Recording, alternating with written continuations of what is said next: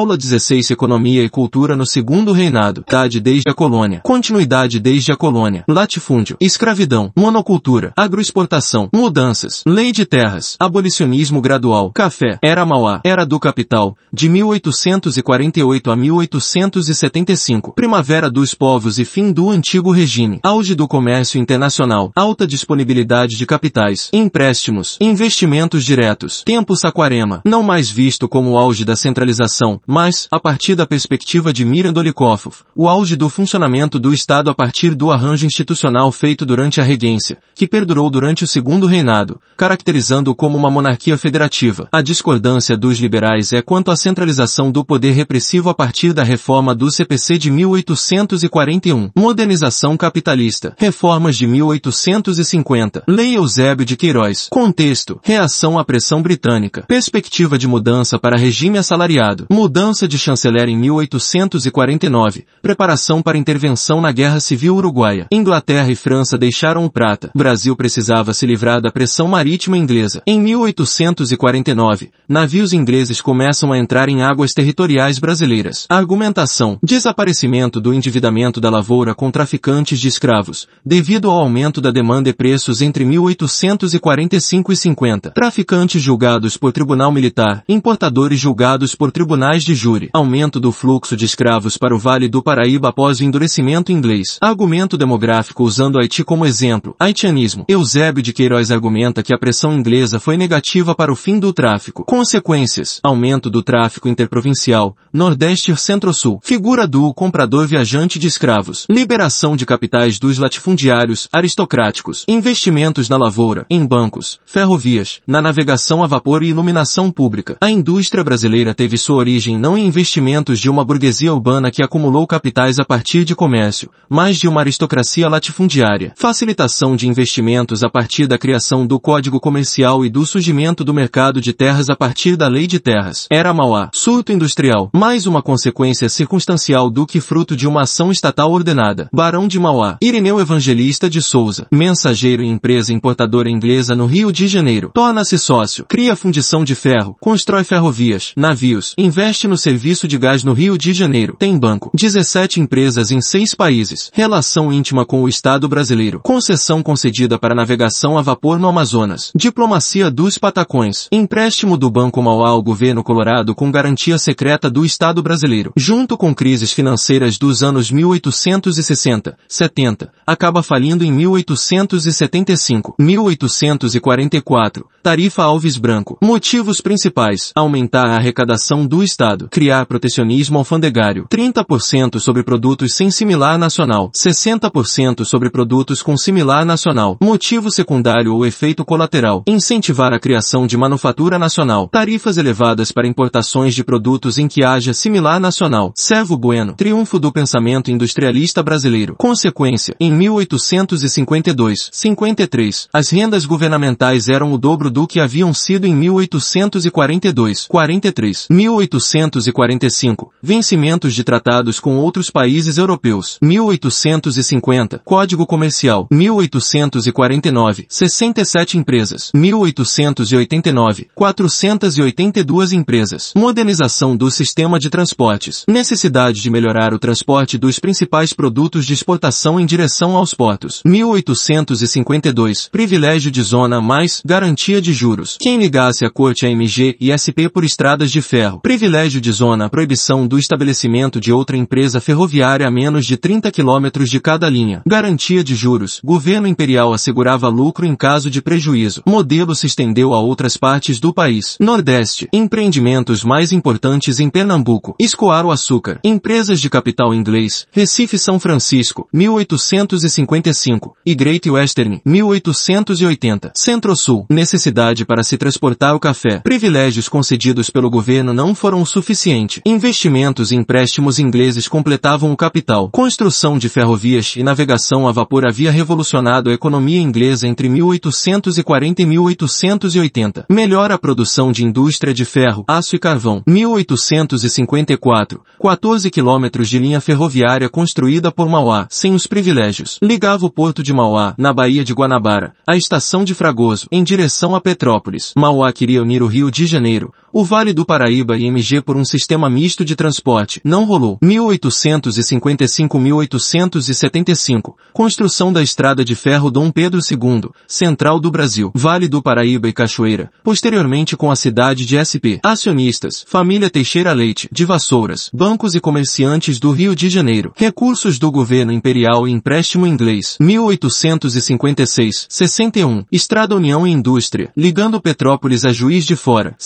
144 quilômetros. Iniciativa de Mariano Procópio. Fim da Era Mauá. Ausência do Estado. Não recebimento dos empréstimos feitos a países platinos. Diferente da via prussiana. Incentivo à imigração. Razões para não transformar escravos em trabalhadores assalariados ou trazer população pobre mestiça do Nordeste. Racismo dos grandes fazendeiros. Possível não aceitação de escravos em continuar em condições similares de trabalho. Branqueamento da população. Pobres nordestinos emigravam para o norte. 1847. Senador Vergueiro. Primeiras experiências com imigrantes europeus. Recursos do governo imperial. Regiões de clima ameno e sem experiência em larga escala. Suíços e alemães. Sistema de parcerias. Imigrante cuidava do trato e colheita. Divisão dos lucros e prejuízos anuais. Endividamento dos imigrantes junto aos fazendeiros. Café demorava de 4 a 5 anos para estar pronto para a colheita. Alguns países proíbem imigração ao Brasil. 1856. Revolta dos colonos. Revolta de Limeira. Fazenda Ibicaba. Thomas Davatz. Memórias de um colono no Brasil. Imigração subvencionada em SP. 1871. Lei provincial para arrecadar dinheiro através de apólices. Empréstimo do montante a fazendeiros paulistas. Auxílio na viagem, hospedagem e transporte. Companhias particulares, sem fins lucrativos, com recursos do Estado, atraiam imigrantes. 1880s. Aumento expressivo da migração europeia. Correto falar, agora, em imigração em massa. Crise italiana como consequência da unificação e transformações capitalistas. Trabalhadores do campo ou pequenos proprietários rurais do Vêneto e da Lombardia. 1884. Imposto anual por escravo empregado na agricultura. O dobro do valor por escravo em outra atividade. Arrecadação usada para incentivar a imigração. 1886. Sociedade Promotora da Imigração. Irmãos Martinho Prado Júnior e Antônio da Silva Prado. Criação de folhetos. Escritório em Gênova e aliciamento de imigrantes. Êxito da classe dominante paulista. Exemplo da representação de seus interesses pelo governo provincial. Transição da mão de obra escrava para assalariada. J. S. Martins. Cativeiro da terra. Quando a mão de obra era cativa, a terra era livre. Para se manter a ordem social vigente com mão de obra assalariada, a terra passa a ser cativa. Agroexportação. Café. Produto rei da pauta desde a regência e durante todo o Brasil Império. Mão de obra escrava predominante. Estados Unidos é o principal mercado consumidor. 1860s. Superávit na balança comercial. Contexto. Origem. Francisco de Melo Palheta. Trouxe as primeiras sementes do Pará em 1727. Chega ao Rio de Janeiro por volta de 1760. Investimentos significativos. Derrubada da mata. Preparo da terra. Plantio. Instalações escravos. Primeiras colheitas após quatro anos. Instabilidade jurídica da terra. Lei do mais forte. Recursos para investimento. Origem na poupança obtida com a grande expansão do comércio com a vinda de D. João VI. Lucros da própria cafeicultura. A partir de 1850.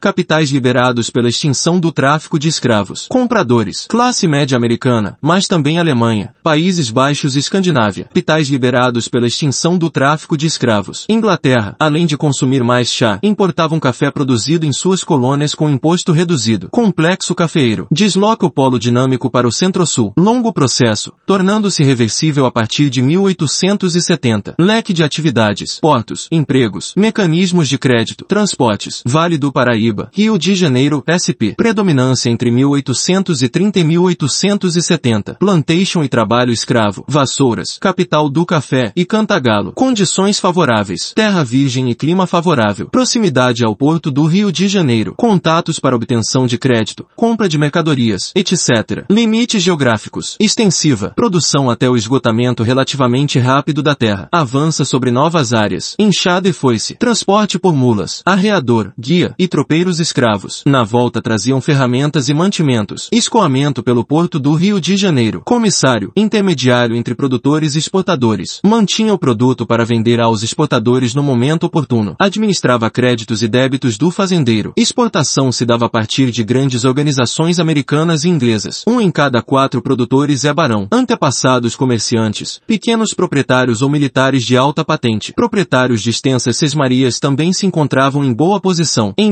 1842, Joaquim de Souza Breves havia liderado rebeldes liberais. Após o enriquecimento dos produtores de café e o desenvolvimento de uma relação mutuamente benéfica para com o Estado, grandes comerciantes e proprietários rurais tornam-se base de apoio do governo. Não se apropriaram do Estado, mas se relacionaram com ele, apoiando a monarquia, e se afastando dela com as medidas de abolição. Boris Fausto. O núcleo de uma visão estatista do Brasil se concentrava nos membros vitalícios do Conselho de Estado. Oeste Paulista.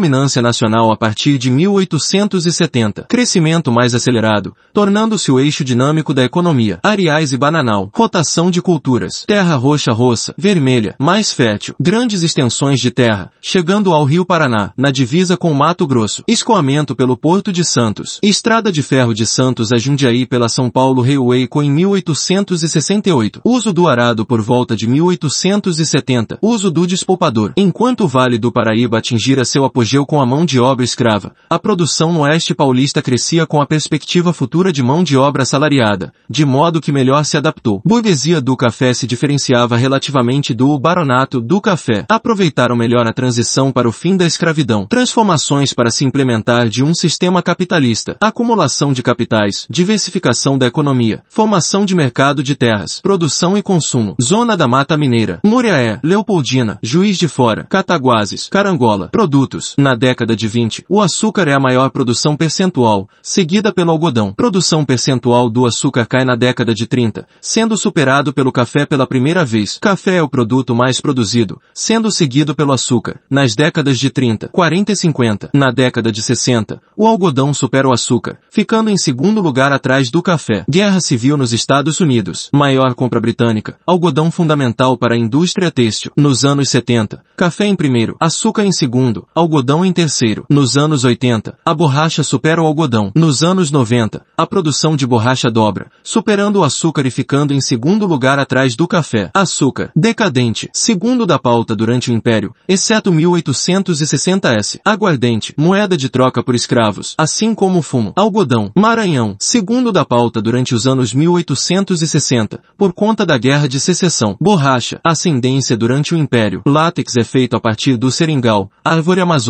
Britânicos levam para a Malásia e produzem em sistema de plantation. Produção de borracha brasileira entra em decadência frente à concorrência no Sudeste Asiático. 1877. Grande seca no Nordeste. Migração para o Norte. 1880s. Bunda borracha. Segunda Revolução Industrial. Invenção da vulcanização. 1839. Charles Goodyear. Surto da borracha. Barões da borracha. Reformas urbanas à francesa em Manaus e Belém. Construção de teatros. Mineração. Um dos eixos dinâmicos no século XVIII. Declínio não revertido apesar das tentativas de D. João VI. 1870s. Tentativa malograda de criar uma escola de ouro preto. Produção para consumo interno. No interior do país, era mais comum que o plantio fosse feito por pequenos e médios lavradores, sem a utilização de escravos, para o abastecimento do mercado local. Nas regiões norte e nordeste, havia o cultivo de algodão em conjunto com culturas de alimentos, para a própria subsistência e venda nos mercados locais. As grandes distâncias, que encareciam o custo do transporte, assim como os impostos interprovinciais para o trânsito de mercadorias, restringiam consideravelmente a capacidade de distribuição por parte dos produtores destes setores. TPS 2017. O setor agrícola era fundamental para a economia brasileira e, em algumas regiões do país, a produção era destinada, de modo predominante, ao mercado interno. Formação de identidade nacional. Evaldo Cabral de Melo. O Brasil fez-se império antes de se fazer nação. 1837. Início do regresso. Bernardo Pereira de Vasconcelos cria o Ministério das Capacidades. Um dos objetivos é forjar uma identidade nacional, feita pelas elites para as elites. Autoexotismo. Elites que se veem como uma monarquia europeia nos trópicos. Diversos em relação a seus vizinhos latino-americanos instáveis. Ricardo Salles. Percurso social. José Murilo de Carvalho. Ilha de Letrados. Formação das elites é como que padronizada. Faculdade de Direito. Pernambuco São Paulo. Homogeneidade cultural das elites letradas. Literatura. Romantismo. Antônio Cândido. Questões nacionais são discutidas não por filósofos, mas por escritores. Gonçalves de Magalhães. Indianista. Revista Niterói. José de Alencar e Varinhagem. ênfase na figura do português. José de Alencar torna-se indianista após notar a preferência do imperador. Artes plásticas. Neoclassicismo. Vindo com a missão francesa durante o período joanino. Embate com os mestres barrocos. Criação da Academia Imperial de Belas Artes. E reinado. Pedro Américo e Vitor Meireles. Música. Carlos Gomes. Operista. Influenciado por Giuseppe Verdi. Romântico, o Guarani. Instituições, 1837. Colégio Pedro II, 1838. Instituto Histórico e Geográfico Brasileiro, 1838. Arquivo Público. Concursos de monografias e artísticos. Ruptura dessa homogeneidade com a geração de 1870 Grupo de intelectuais que formula análises e perspectivas sobre o país com o objetivo de traçar caminho para o Brasil se tornar um país civilizado. Esse grupo, composto por liberais, republicanos, positivistas e federalistas, via a sociedade brasileira a partir de novas ideias presentes em Conte, positivismo, Darwin, evolucionismo e Spencer, liberalismo darwinismo social. Nomes tão díspares como Joaquim Nabuco, Alberto Salles, Silvio Romero e Lopes Trovão se encontram reunidos sobre essa alcunha. Problemas que esses pensadores e políticos viram no Brasil foram a indefinição racial, ou a falta de integração nacional, ou a incipiente industrialização. TPS 2018. O fortalecimento das ideias racistas foi um dos desdobramentos da ação dessa geração, que influenciou a condução dos debates acerca da escravidão em seus anos finais. Uma das consequências práticas dessas discussões e ideias foi a escolha de imigração europeia como caminho preferencial para a formação da mão de obra assalariada pós-abolição. Silvio Romero, Bando de Ideias Novas. Ângela Alonso, filhos da elite política dos liberais que não tem espaço político frente à hegemonia conservadora, autora de Ideias em Movimento,